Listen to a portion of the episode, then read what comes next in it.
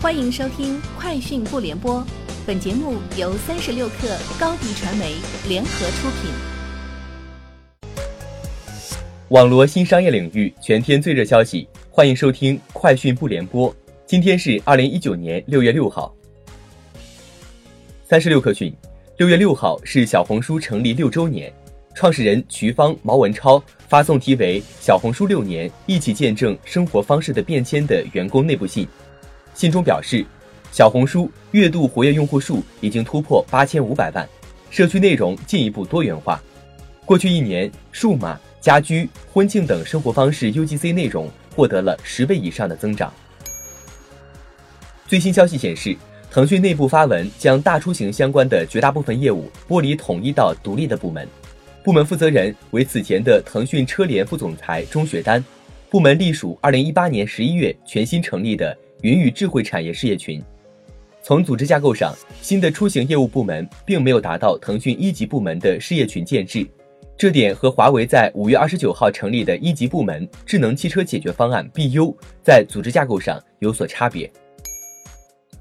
最近，宜家为了改造城市中有限的生活空间，与美国一家机器人家具初创公司合作，推出了一套机器人家具系统。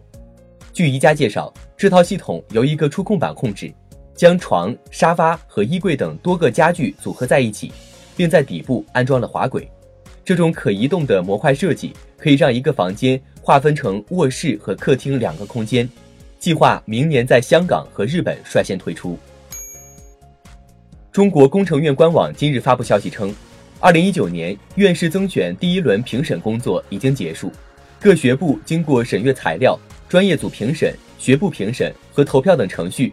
产生了进入第二轮评审的候选人二百二十二位，首轮入选候选人的百度创始人李彦宏、比亚迪董事长王传福、百度高级副总裁王海峰均未能进入第二轮评审。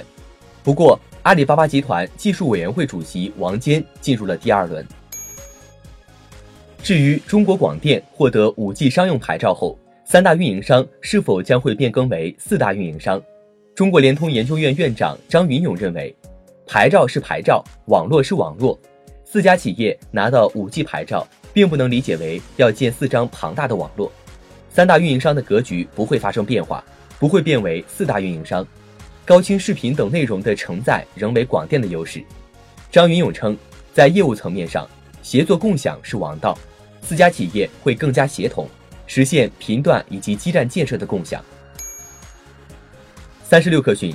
中国中化集团有限公司和阿里巴巴集团今日启动战略合作。此次战略合作基于阿里生态下的用户需求和中化的央企资源。中化方面赋能给果农农资、种植技术、供应链解决方案等；阿里方面向中化输出用户体验的大数据反馈，为中化研发提供方向，以及盒马、天猫、淘宝等线下线上全渠道。其中，盒马将与中化一起建设全国十四个草莓基地。基地都建在城市周边，可以实现晚上采摘，第二天一早进入门店销售。阿里巴巴日前向美国 SEC 递交年报，此次年报中，阿里巴巴首次公布了三十八人的合伙人名单，其中天猫和淘宝总裁蒋凡进入名单。阿里巴巴在二零一七年也增加过合伙人，分别是蚂蚁金服平台数据事业群研究员胡喜，天猫事业部产品技术部研究员吴泽明。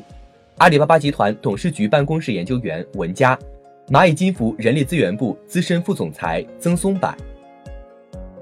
以上就是今天节目的全部内容，下周见。欢迎加入三十六氪官方社群，添加微信 hello 三十六氪，h e l l o 三六 k 二，获取独家商业资讯，听大咖讲风口，聊创业，和上万客友一起交流学习。高迪传媒，我们制造影响力。